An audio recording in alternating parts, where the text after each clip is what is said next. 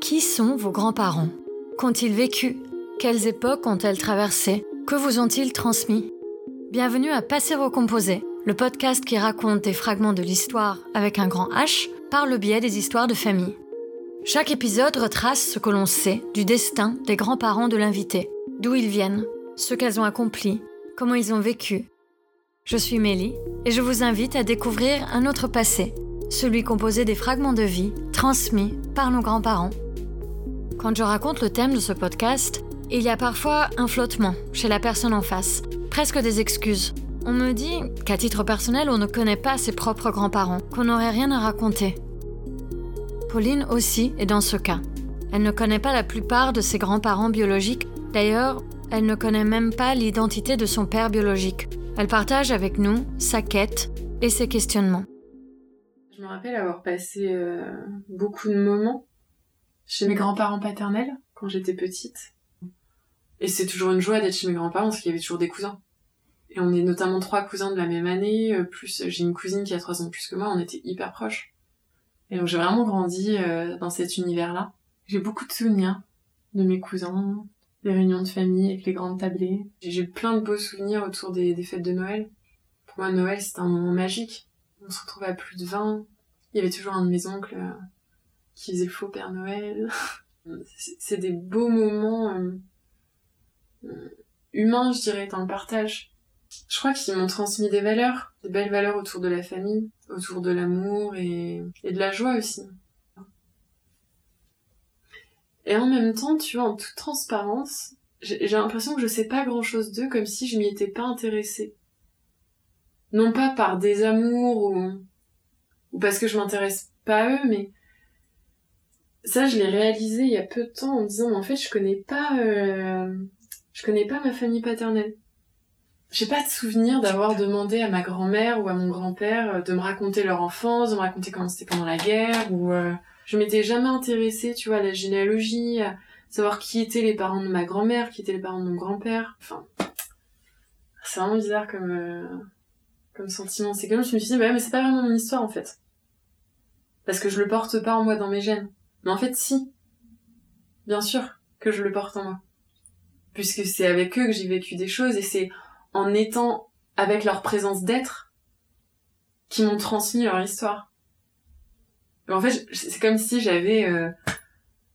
j'ai trois histoires quoi. J'ai trois histoires de vie, trois, histoires de lignée qui, qui sont en moi. Bah, dans mon cas, j'ai plusieurs grands-parents.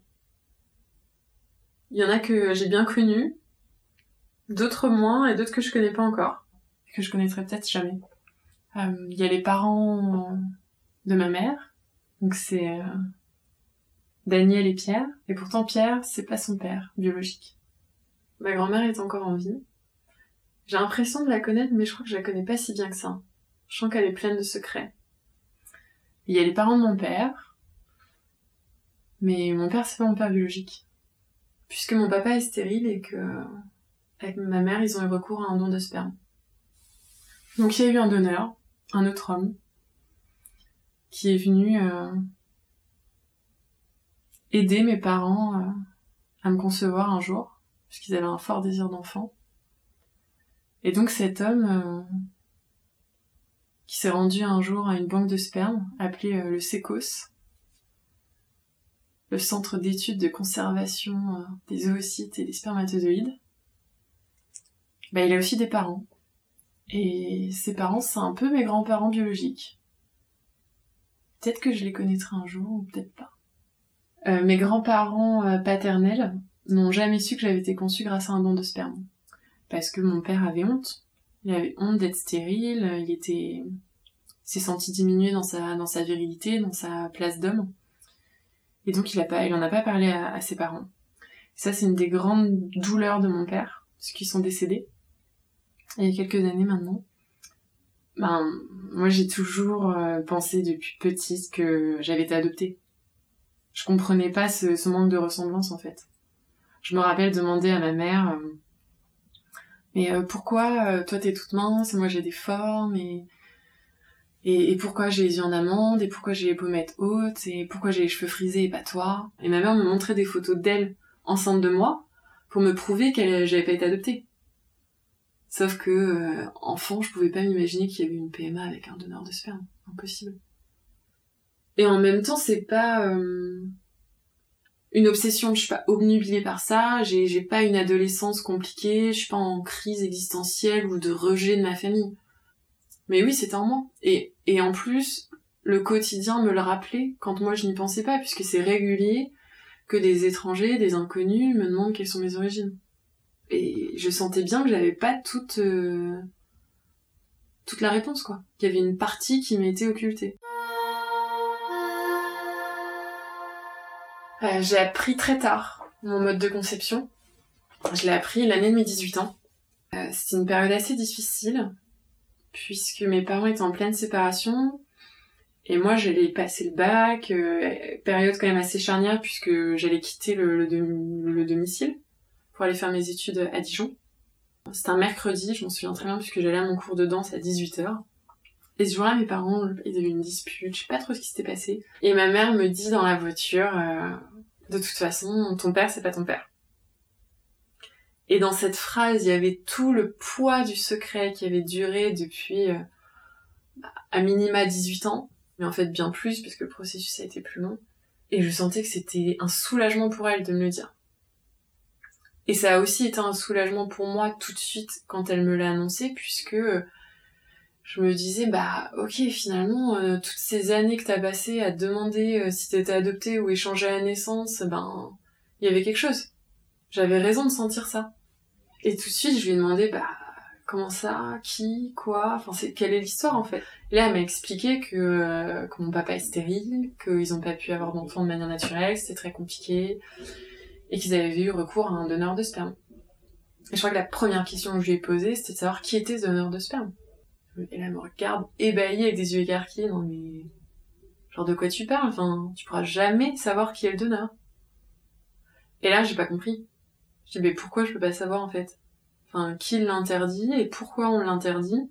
Cet homme, il représente 50% de mon patrimoine génétique et j'ai besoin de savoir qu'est-ce qu'il m'a transmis, en fait Qu'est-ce qui coule dans mes veines Après tout, c'est qui, ce mec? Quel genre d'homme se lève un matin et va donner son sperme Enfin, est-ce que c'est quelqu'un de bien? Quelles étaient ses passions? Il fait quoi comme métier? Bah, toutes ces questions, en fait. C'est une porte qui s'est présentée à moi sans que je puisse ouvrir, en fait, et découvrir l'univers qu'il y a derrière. Je me revois le raconter à mon, à mon amoureux de l'époque, et qui me dit, bah, ah, ça veut dire que Mathis, euh, c'est pas vraiment ton frère, c'est ton demi-frère. Et là, mais je crois que c'est ça qui m'a fait encore plus de peine. Parce qu'à l'époque, mon frère, il avait euh, 9 ans. On a presque 10 ans d'écart. Et c'est mon frère, en fait. Et à ce moment-là, effectivement, je ne sais pas si on a eu le même donneur. Et j'ai posé la question à ma mère, et elle savait pas. Ils se sont même pas posé la question à l'époque. Eux, ce qu'ils voulaient, c'était un deuxième enfant. Et la difficulté qui s'est ajoutée sur tout ça, c'est que ma mère euh, m'a demandé de ne pas dire à mon père que je savais comment j'avais été conçue. Puisque euh, il s'était promis de ne jamais nous le dire. Et ça, ça fait, ça fait écho à plusieurs raisons. C'est que les médecins à l'époque, au SECOS, avaient dit à mes parents euh, de ne pas le dire à l'enfant, que c'était mieux pour son équilibre psychologique et pour euh, son, son épanouissement. Et euh, mon père, bah, il en a beaucoup souffert en fait de sa stérilité. Il en avait honte. Il voulait pas que le monde sache que euh, j'avais été conçue par don de sperme parce que ça faisait écho à sa propre stérilité. Et pour lui, c'était ne pas être homme à 100%. Et ça, c'est les mots qu'il a employés quand on a discuté il y a maintenant trois ans. Pour le coup, j'ai donc respecté le, le souhait de ma mère de ne pas le dire à mon père et de ne pas en parler à mon frère. Et donc pendant euh, bah, 8-9 ans, j'ai rien dit en fait. J'ai gardé le secret du secret. Et puis un jour, c'était un été, je raconte mon histoire à, une copine. Et elle est ébahie, elle me dit mais attends, c'est dingue. Combien de temps tu vas encore rester comme ça à pas dire à ton père que tu sais? Et là je, me dis mais ouais, pourquoi Pourquoi garder ça encore en fait? Donc suite à ça, euh, en septembre 2017, j'ai dit à ma mère que j'allais dire à mon père. Elle, elle a paniqué. Et je lui explique que je veux juste plus de secret en fait, que c'est pas sain. Que là on fait juste tous les deux euh, nourrir nos propres peurs et on communique pas parce que moi j'avais peur qui soient dans le déni, qui me disent non, c'est pas vrai, ta mère elle t'a menti. Et lui, bah, je sais très bien, hein, comme beaucoup de papas stériles qui le disent pas à leurs enfants, ils ont peur d'être rejetés. Il avait peur que je l'aime plus. Donc, euh, j'ai donné rendez-vous à mon papa. On s'est vu dans un, dans un, un café. Il était à côté de moi, à ma gauche. Et j'ai commencé en lui disant, écoute, j'ai quelque chose d'hyper important à te dire. Et je veux vraiment que tu m'écoutes jusqu'au bout. Et la première chose que je voudrais que tu saches, c'est que je t'aime et que tu seras toujours mon papa quoi qu'il arrive. Et à partir de là, ben, la conversation était possible en fait. Parce que je l'ai tout de suite rassuré sur ce qu'il avait besoin d'entendre. Et sur ce que je pensais aussi, parce que, en fait, j'avais jamais dit à mon père que je l'aimais.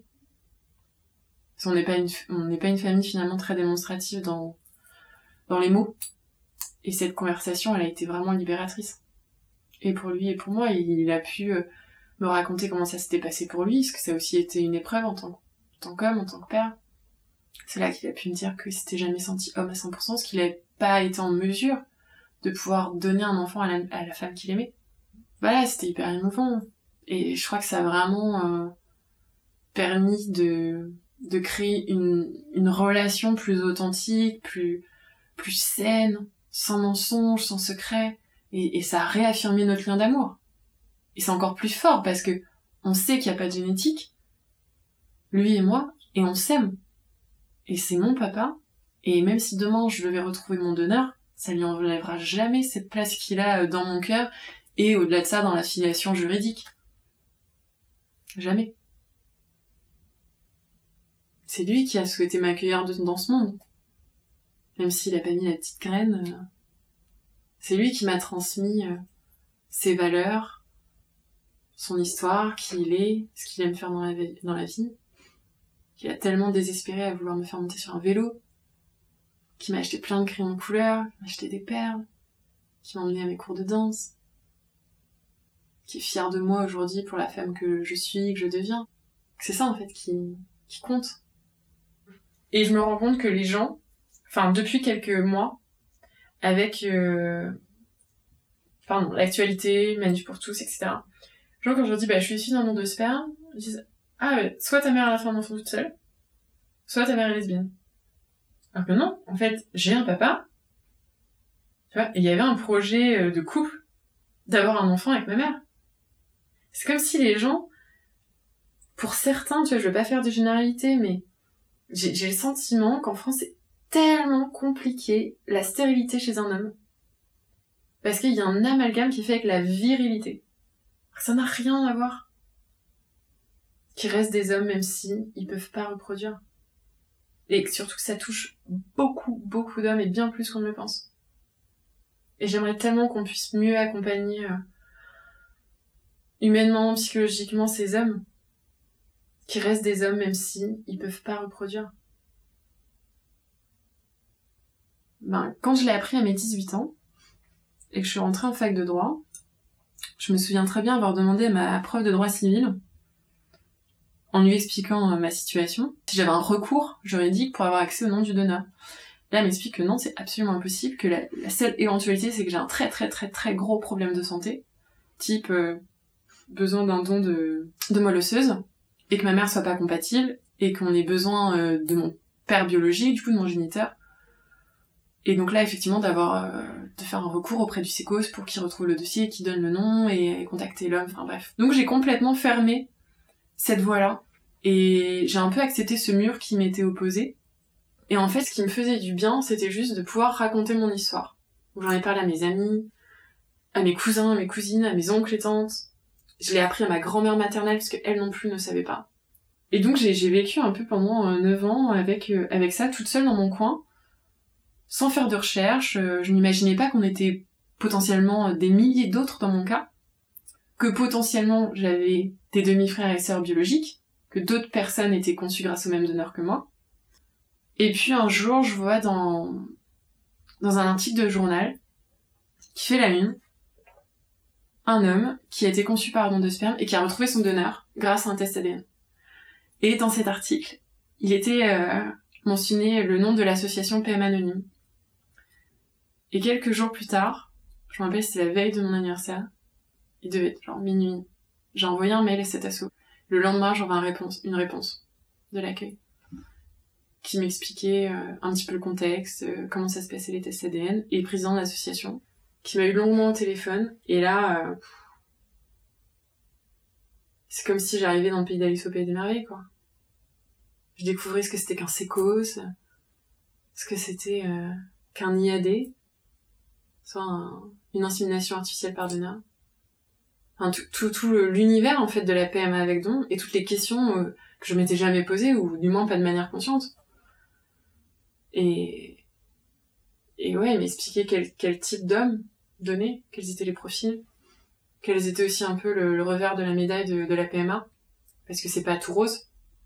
Ça a commencé dans les années 60, de manière euh, complètement illégale, euh, avec des cabinets gynéco qui faisaient venir des donneurs qui étaient rémunérés. Moi, c'est pas mon cas, c'est avec la banque de sperme. Le, premier sécos qui a été créé, c'est le crème bicêtre.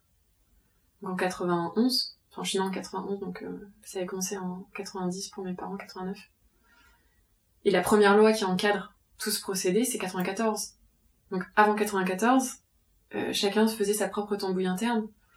Et il n'y avait pas vraiment de, de, de fichiers, de régulation, de c'est pas régulé. Euh, on savait pas combien de fois un donneur avait potentiellement donné. Et les antécédents médicaux, euh, c'était pas vraiment le souci du, moment, quoi. Et aujourd'hui, euh, j'ai essayé d'aller au SECOS. Je suis allée. Une première fois toute seule. J'ai demandé mon dossier avec le nom du donneur. Bon, je savais très bien que je pouvais pas, mais je l'ai tenté. Et euh, voilà, les deux responsables ont été euh, vraiment très sympathiques, dans l'accueil, dans la bienveillance. Elles m'ont dit que c'était pas possible, qu'elles pouvaient pas. C'était hors la loi. Et puis elle m'a dit si vous voulez vraiment récupérer votre dossier, mais il y aura rien dedans, venez avec votre mère ou avec votre père. Donc je suis retournée avec ma mère. Et c'était un moment très fort. Parce que c'est un moment où, pour la première fois, depuis dix ans, que je savais, je voyais par écrit que j'avais vraiment été conçue par don de sperme. C'est hyper euh, symbolique. Enfin, de le voir écrit, même si je remettais pas en cause euh, le fait que j'ai été conçue par don, ben, je le voyais écrit. Et c'est un moment où on a beaucoup parlé avec ma mère de, de, nos, histoires de famille. De comment, euh, comment finalement on en est arrivé là, en fait. Comment euh, elle, elle-même ne connaissait pas non plus son père biologique, que ma grand-mère avait aussi, été abandonnée par son père quand elle avait deux ans. Et que ça fait cinq générations que c'est comme ça. Quand on allait euh, au Sécos avec ma mère, c'était début mai de cette année. Et on a vraiment pris le temps de discuter après, parce que ça nous a remué aussi de, replonger dans les souvenirs de la PMA, etc. Ça a vraiment ouvert des portes de discussion sur notre lignée euh, maternelle, notre lignée de femme et, la place de l'homme, et est revenu le sujet de, son père biologique à elle. Et donc éventuellement de pouvoir partir à, sa recherche, puisqu'on avait déjà un nom et un prénom. Et c'est à partir de cet été euh, ouais, fin août, j'ai proposé à ma mère de, de se rendre à Vierzon, donc là où elle avait grandi, pour repartir un peu sur la, trace de nos ancêtres, et notamment euh, de celui de son père, biologique. Donc la première étape euh, pour nous dans, dans cette épopée, c'est de se rendre à l'adresse, au domicile du potentiel père biologique de ma mère. Et sur internet, j'avais trouvé la rue du domicile de cet homme, mais il n'y avait pas le numéro de la rue. Donc je commence à faire toutes les boîtes aux lettres. Je ne trouve pas le numéro. Et au, fond de la rue, il y a le facteur. Donc on va voir le facteur, euh, il a les noms de tout le monde dans la rue. Donc je vois le facteur, grand sourire, je lui demande juste s'il connaît un roller dans la rue. Il me dit, bah oui, bien sûr, vous voulez son adresse? Bah oui, je voudrais le numéro. Et il me donne le numéro de la rue. Et en fait, on était passé juste à côté, c'était la première maison dans la rue. Et donc on y va, on sonne. Ça répond pas. On attend un petit peu, ça répond pas. On se dit, ok, c'est pas grave, on va continuer notre épopée et on reviendra en fin de journée. Donc on continue à passer par les petits villages, c'est à côté de Vierzon. Et là, ma mère euh, nous partage plein de souvenirs, en fait, avec des lieux. Elle nous explique que là, c'est euh, l'ancienne colonie de vacances où mon père euh, s'est rendu quand il était enfant, qu'il l'a traumatisé, c'est pour ça qu'il a jamais voulu que nous, on aille en colonie de vacances, alors que moi, j'en rêvais. Euh, elle nous montre euh, l'ancien terrain où cultivaient les légumes mes grands-parents paternels. Parce que tout le monde est de là-bas en fait. Et elle nous emmène devant la maison où elle est née, puisque ma grand-mère avait accouché euh, au domicile à l'époque. Et c'est aussi la maison où ma grand-mère est née. C'est hyper émouvant d'avoir une, une, image là où ma mère avait grandi, où elle était née, où ma grand-mère aussi. Et elle, nous a montré euh, le chemin qu'elle prenait pour aller à l'école. Et après, elle nous a expliqué que euh, quand elle avait deux ans, ma grand-mère l'avait abandonnée à sa propre mère et à sa grand-mère. Donc en fait, pour être clair, il y a moi, Carole, ma mère, Daniel, ma grand-mère, Claire, mon arrière-grand-mère, et Germaine, mon arrière-arrière-grand-mère. Et donc ma mère, Carole, a vécu, a été élevée par sa grand-mère à elle, Claire, et son arrière-grand-mère, Germaine jusqu'à ses 8 ans. Et elle m'a expliqué, de manière complètement innocente, elle m'avait dit comme ça, bah, là, tu vois, il y avait qu'une chambre et, et Claire et Germaine, elles dormaient toutes les deux ensemble dans le même lit et moi, je dormais dans le salon. Je dis, comment ça, Claire et Germaine dormaient dans le même lit? Bah oui, il n'y avait pas d'hommes. Ah, c'est intéressant. Mais où sont les hommes? En fait, c'est comme ça que je suis remontée jusqu'à cinq générations où il y a eu un géniteur un mari, mais en tous les cas, l'homme n'a jamais pris la place de père dans, euh, la famille. C'est une famille du coup hyper matriarcale, avec des comportements euh, de femmes toutes puissantes. L'avant-dernière étape, c'est qu'on va rencontrer la demi-sœur de ma grand-mère, qui est en fait la tante de ma mère, mais elles n'ont pas eu non plus le même père, puisque il y a aussi eu un autre abandon. Et là, euh, ma grande-tante, c'est le trésor découvert. Elle a une boîte avec plein de photos de d'elles quand elles sont petites, avec euh, toutes les femmes. En fait, il y a jamais d'hommes dans les photos, toutes les femmes qui vivent ensemble. C'est là qu'elle nous donne plein d'infos. Moi, je prends plein de notes, j'essaye de reconstruire l'arbre généalogique. Et donc comme ça, j'ai pu euh, découvrir le nom des des hommes oubliés de, de ma famille maternelle, qui sont du coup inexistants, mais qui sont soit morts à la guerre, soit morts quand ils sont revenus, soit euh, éjectée du, du foyer familial puisque la grand-mère, elle a divorcé en 1950. Alors aujourd'hui, j'ai pu remonter jusqu'à 1, 2, 3, 4, 5, jusqu'à 6 générations avec les noms et les prénoms. Donc la première, c'est Sylvine. Elle est née en 1855. Elle a eu Germaine, qui est née en 1887. Je ne sais pas encore ce qu'il est advenu de Victor. Je ne sais pas, donc le mari de Sylvine, le père de Germaine, je ne sais pas à quel âge il est décédé. Mais a priori, il n'a pas fait long feu non plus, puisque Germaine aurait pas non plus vraiment connu son père. Ensuite, Germaine a épousé Jules. Lui, il est né en 1885 et il a fait la Première Guerre mondiale. Et en revenant, il travaillait dans le charbon et il est mort à cause d'un cancer. Donc Jules et Germaine ils se sont mariés en 1909 et ils ont eu comme fille Claire, qui est née en 1913. Et Claire, elle a eu un premier amoureux qui était polonais, avec qui elle a eu une première fille qui s'appelle Liliane. J'ai pas la date de naissance, mais dans les années 1930. Et donc cet homme, il devait rentrer en Pologne pour récupérer ses papiers, et il est jamais revenu. On ne sait pas ce qu'il est devenu. Claire a rencontré par la suite Émile. Se sont mariés en 1938. Et euh, ils ont eu ma grand-mère, Danielle, en 1940. Et dix ans plus tard, Émile et, Claire divorcés. Et ma grand-mère m'expliquait qu'à partir de l'âge de ses deux ans, euh, elle a plus vu son père. Et puis Danielle, donc née en 1940, quand elle a euh, à peine 18 ans, elle tombe amoureuse d'un jeune homme et elle tombe enceinte à son premier rapport. Et donc la question a été de savoir si elle gardait l'enfant ou pas. Et à l'époque, ce sont les, les parents qui étaient consultés. Et Liliane, la, sœur de, de Daniel, la demi-sœur de Daniel, nous racontait que elle s'était présentée euh, avec les grands-mères, puisque c'est les grands-mères qui géraient, il n'y avait pas d'hommes, auprès des parents de Roland en disant bah voilà, euh, ils se marient, ils gardent l'enfant et, c'est ok, ils sont amoureux. Et les parents de Roland se sont opposés. Et donc ma grand-mère, Danielle, n'a plus jamais revu Roland et elle a gardé l'enfant. qui est ma mère. Et donc ma mère est née en 1961. Et deux ans après, ma grand-mère rencontre le grand-père que moi j'ai connu, Pierre. Et Pierre, il travaillait euh, comme banquier à Paris. Il a proposé à ma grand-mère de la rejoindre à Paris, de se marier. Sauf qu'il vivait dans un studio et il n'y avait pas la place pour accueillir ma mère. Donc ma grand-mère a laissé ma mère à sa propre mère et à sa grand-mère elle. Et, quand ma mère a eu 7-8 ans, ils ont décidé de la récupérer et euh, donc Pierre a reconnu comme sa fille ma mère. Et ensuite ma mère, très tôt en fait, a rencontré mon papa et ils se sont mariés dans les années 80. Et son père, elle a jamais cherché à le connaître, elle. Et un jour, je lui ai dit, euh, bah c'était il y a pas longtemps, hein. je lui ai dit, mais c'est quand même dingue. Moi, je connais pas mon père biologique. Je peux pas le connaître parce que l'État m'en empêche. J'ai envie de savoir, toi, t'as son nom, son prénom, et tu veux pas savoir qui, tu veux pas le rencontrer, tu veux, je sais pas, tu te poses pas des questions, ça te travaille pas. Non, non, non.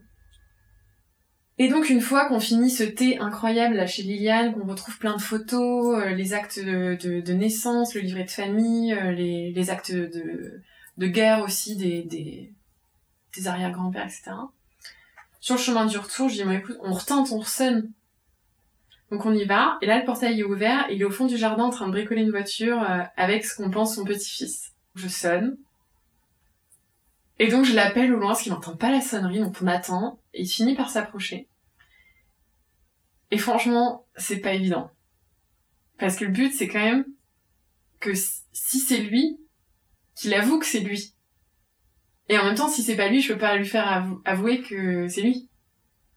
Je peux pas lui dire de but en blanc, bah, est-ce que vous avez eu une relation avec euh, Daniel dans les années 60 euh, et vous avez refusé de reconnaître l'enfant? Et voici votre fille Donc, j'avais des informations comme quoi il avait vécu avec ses parents rue Danton. Où je lui dis, voilà, bah, est-ce que vous avez vécu euh, rue Danton? Et là, il me dit non. Donc, je me trouve complètement euh, désarmée, je sais plus quoi dire. Et je me dis, bah, soit il ment, soit c'est vrai, et du coup, enfin, je vais pas le harceler, il est déjà bien gentil de nous répondre à nos questions. Je dis, ah bah, excusez-moi, on est en train de refaire notre arbre généalogique, on cherche des informations parce que il y a un parent qui est absent a sa recherche en fait. Je dis ah bah non non moi je peux pas vous aider. Euh, j'ai une baratine un peu des noms de villes. Non moi je, suis de l'Indre, je sais pas quoi. Ok. Et puis je lui dis euh, mais ça c'est pas une source sûre que j'avais. Je sais plus d'où je tire cette source et ma mère non plus. Que Roland a une fille qui s'appelle Dani. Et Dani c'était le surnom de Daniel, ma grand-mère. Je dis, bah, on sait que euh, ce Roland qu'on recherche, il a une fille qui s'appelle euh, Dani.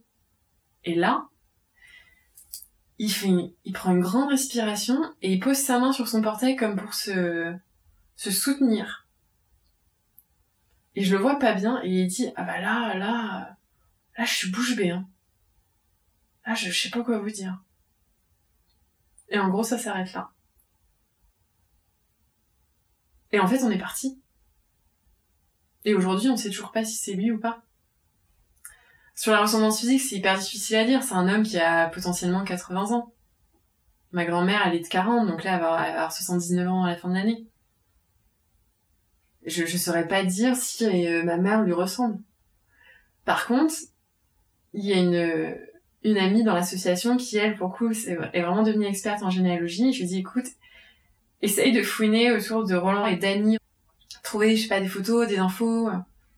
Et Dani, elle habite le même patelin que ce Roland qu'on a rencontré, et elle a réussi à trouver une photo, et c'est le portrait craché de ma mère. Mais vraiment. J'ai fait un, montage photo avec les deux l'une à côté de l'autre, et c'est frappant la ressemblance. Donc là, euh, depuis, depuis cet épisode, finalement c'était il, il y a un mois et demi, deux mois, bah, j'ai pas avancé et je sais pas trop, euh... je sais pas quoi faire. Ma mère est pas du tout proactive. J'ai envoyé le, montage de sa potentielle demi-sœur et elle. Elle a rien répondu. Mais en fait, je veux pas non plus faire d'ingérence dans son histoire parce que c'est quand même son père biologique à elle. Et en même temps, c'est aussi mon grand-père biologique à moi. Et je me dis, euh, j'aimerais bien euh, mettre les morceaux du puzzle autour des pères biologiques dans cette famille, quoi. Donc j'en ai aussi besoin pour moi, mais je sais que ça l'impacte aussi de manière hyper directe. Donc voilà, je ne sais pas quoi faire. Je ne sais pas si je contacte cette Dani, qui sera peut-être plus ouverte, plus jeune. Et en même temps, je, je, je si c'est pas eux, mais je pense que c'est eux.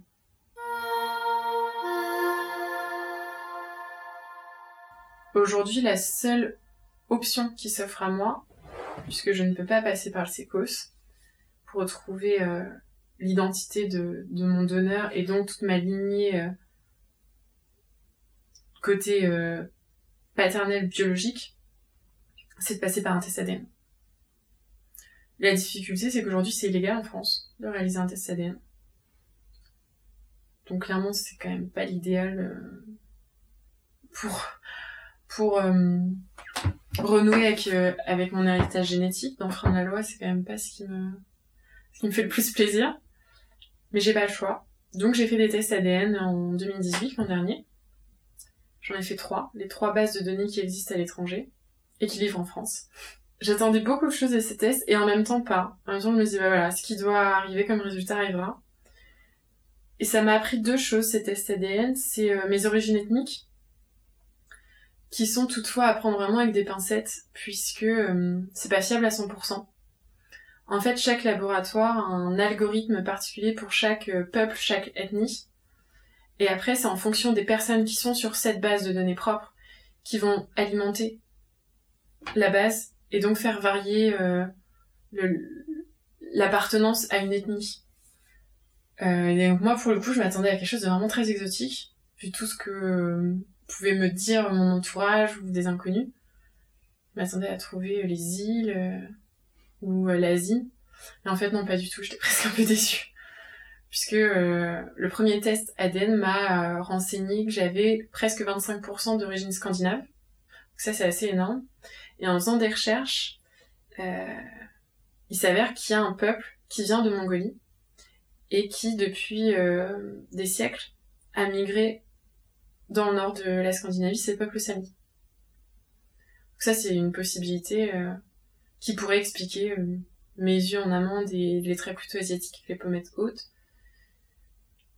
Et en même temps, c'est pas, enfin, c'est pas satisfaisant. Parce que ça m'apprend rien sur l'identité de mon donneur et son histoire. Et j'ai fait faire le test ADN à ma mère et à ma grand-mère maternelle pour pouvoir isoler aussi ce qui venait la branche maternelle, ce qui est la branche paternelle.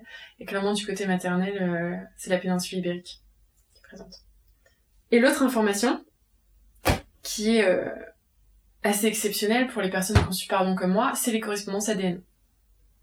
Donc en fait, c'est très simple, c'est euh, chaque personne qui est sur la base de données, on compare les segments d'ADN ensemble, et en fonction du nombre d'ADN en commun, ça correspond à un pourcentage, et le pourcentage va correspondre à une possibilité de, de lien biologique. On appelle ça des matchs. Donc moi, pendant un an, j'avais que des matchs en, en dessous de 1%. Et en dessous de 1%, en généalogie, on estime qu'on ne peut pas se lancer dans des recherches, ou sinon il y a vraiment... C'est se lancer à corps perdu dans quelque chose qui est, qui est trop incertain. Depuis que je suis rentrée dans l'association PM Anonyme, J'exerce les fonctions d'attaché de presse et de porte-parole, donc à ce titre, j'ai été amenée à faire euh, pas mal d'interviews et de reportages. J'ai notamment fait un reportage pour un, journal.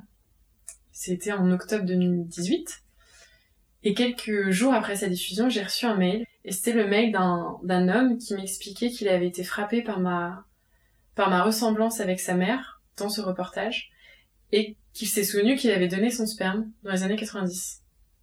Et donc potentiellement, il pouvait être mon donneur. Et à partir de là, on a commencé euh, à avoir euh, une relation épistolaire où on a appris à se connaître. Il m'a envoyé une photo de sa maman. Et là, j'ai joué au jeu des ressemblants. Je montrais à, plein de gens pour savoir si effectivement on, ressemblait. Oui, je ressemblais beaucoup à sa maman. Plus on se racontait euh, nos histoires de vie, et plus on, on se racontait qui on était, et on partageait des choses, et on, et on rigolait, on avait des conversations interminables, et, puis on se disait que bah oui, c'est lui. Et je crois qu'on en avait envie quelque part. Parce qu'on s'entendait hyper bien. Et euh, très vite, il a, accepté de faire le test ADN, puisqu'il a compris que c'était la seule possibilité qu'on avait pour savoir. Et donc un mois après, c'était à peu près en décembre, il a reçu ses résultats, il m'a appelé, euh, il m'a dit, bah voilà, j'ai les résultats, il n'y a pas de correspondance avec toi, t'apparais pas dans mes résultats, et moi je suis allée voir mon, application à moi, et il apparaissait pas non plus. Et moi, pour être tout à fait honnête, il y avait une part de déception. Parce que j'avais envie, bah, j'ai envie que cette quête du donneur se termine. Et puis, franchement, j'avais envie que ce soit lui, en fait. Il était tellement génial, j'étais tombée sur un donneur chouette, avec qui on avait des, de beaux partages, des valeurs en commun. Et puis cet été, le 19 juillet exactement, alors que j'étais à Belle-Île-en-Mer en woofing, j'ai découvert euh, qu'il y avait une correspondance ADN avec une femme. Et on match à 23,7%, ce qui est énorme. Ce qui est presque comme mon frère. En fait, on est demi-sœurs biologiques. Donc j'ai écrit à cette femme en lui expliquant euh, potentiellement pourquoi on avait cette correspondance biologique. Et il n'y a pas 50 000 possibilités. Soit elle a été conçue par don de sperme, comme moi, avec le même donneur, et donc dans cette probabilité, soit elle savait qu'elle était conçue par bon avant de recevoir mon message, donc c'est plutôt ok, soit elle savait pas, et c'est moi qui lui ai appris avec mon message. Et l'autre probabilité qui pourrait expliquer notre correspondance ADN, c'est que ce soit son père, biologique, mon donneur. Et donc pareil, soit elle savait, soit elle savait pas qui avait donné, soit il... soit il est décédé, soit il est malade, soit tous les événements qui peuvent arriver dans une vie, qui pourraient expliquer qu'aujourd'hui, euh, le 22 novembre 2019, euh, j'ai pas de réponse à mon message. Cette troisième branche dans mon arbre généalogique, génétique, qui est donc celle du donneur, le but c'est pas qu'elle fasse partie de ma vie puisque je le cherche pas pour euh, pour me construire et, que ma vie soit équilibrée. C'est juste pour mettre un nom et pour rattacher une histoire. Je crois que la transmission familiale, c'est un beau mélange de l'inné et l'acquis à travers l'invisible et le visible. Mon donneur, il m'a clairement euh, concrètement transmis son matériel biologique, donc ce qui fait que euh, une partie de moi est euh, ce corps, euh, ces traits, ce package génétique avec ses avantages, ses inconvénients, avec un bout de ma personnalité, et qui été complété par la génétique de ma mère et par par l'amour et l'éducation qu'ont offert mon père et ma mère, et leurs parents, et mes oncles et tantes, et les cousins et par qui je suis devenue par moi-même en, euh, en grandissant jour après jour, en rencontrant des personnes qui m'ont marqué, qui ont été de passage, des amis, des profs. C'est un mélange de tout ça qui me constitue aujourd'hui. Et en fait, ce qui est, ce qui est très vrai, ce que j'aime, ce que j'aime dire à chaque fois quand j'en parle à des personnes, c'est que le donneur, je le cherche pas pour qui il est lui. Parce que je cherche pas un père c'est une partie de moi que je cherche à travers le donneur. C'est à, récupérer enfin toutes les pièces de ce puzzle qui est mon identité. Donc finalement, je ce donneur, je j'ai pas besoin de l'avoir tous les jours au téléphone. Je je veux pas m'incruster euh, à Noël et partager la dinde avec sa famille, quoi. C'est pas l'objectif. Et, ce que j'ai vécu avec Yves, donc ce, ce donneur qui n'est pas mon donneur, mais qui est un peu mon donneur de cœur, en fait, au final, parce qu'on a vécu quelque chose de très singulier, très authentique, c'est que finalement, on n'a pas décidé de bien s'entendre et, de s'aimer, de bien s'aimer pour qui on, était. Et au final, on est devenus des amis alors qu'il n'y a pas de génétique. Et peut-être que mon donneur, quand je vais le retrouver, peut-être qu'on va pas bien s'entendre du tout, mais ce sera pour autant mon donneur et ce sera sa génétique qui m'a transmis. Donc j'en sais rien, en fait. Et j'ai envie de laisser cette liberté à une possible relation ou pas. Et dans tous les cas, ça n'enlèvera rien à la place qu'a mon père et à l'amour que je lui porte. Mon cœur, il est assez grand pour aimer autant de personnes que je vais rencontrer dans ma vie. En fait, je crois que la plus grande leçon que j'ai apprise aussi depuis euh, ces dix dernières années, c'est que j'aurais peut-être pas toutes les réponses. Même si un jour je retrouve mon donneur, que j'ai son identité, qu'il soit mort ou pas, ça répondra jamais à toutes les réponses. En fait, c'est vraiment l'idée que, bah, que c'est pas si simple quoi la génétique. Et je crois qu'en plus dans toutes les histoires, il y a des parts d'ombre, il y a des parts de secret. Et que c'est pour ça qu'on est tous aussi sensibles et, euh, et confrontés euh, à l'identité. Parce que c'est notre, c'est vraiment l'essence même de notre intimité. Finalement, qui je suis, d'où je viens, et j'ai besoin de savoir euh, qui je suis pour savoir où je vais. Un grand merci à Pauline pour son témoignage. Si vous souhaitez en savoir plus sur l'association au sein de laquelle elle s'implique, vous pouvez aller sur le site de PMA Anonyme. Merci aux auditeuristes fidèles et aussi aux nouveaux. N'oubliez pas de nous suivre sur les réseaux sociaux, Instagram et Twitter, et nous mettre des étoiles sur les applications comme Apple Podcast et Echo. Merci également à nos mécènes. D'ailleurs, en plus de la page Arezzo, on a maintenant un tout nouveau Tipeee dont Bénédicte a été la première contributrice. Merci à elle. Enfin et surtout, merci à Laura pour le montage. D'ailleurs, Laura fait un podcast sur le désir et le non-désir d'enfant. Ça s'appelle Môme et on adore. Merci pour votre écoute et à bientôt.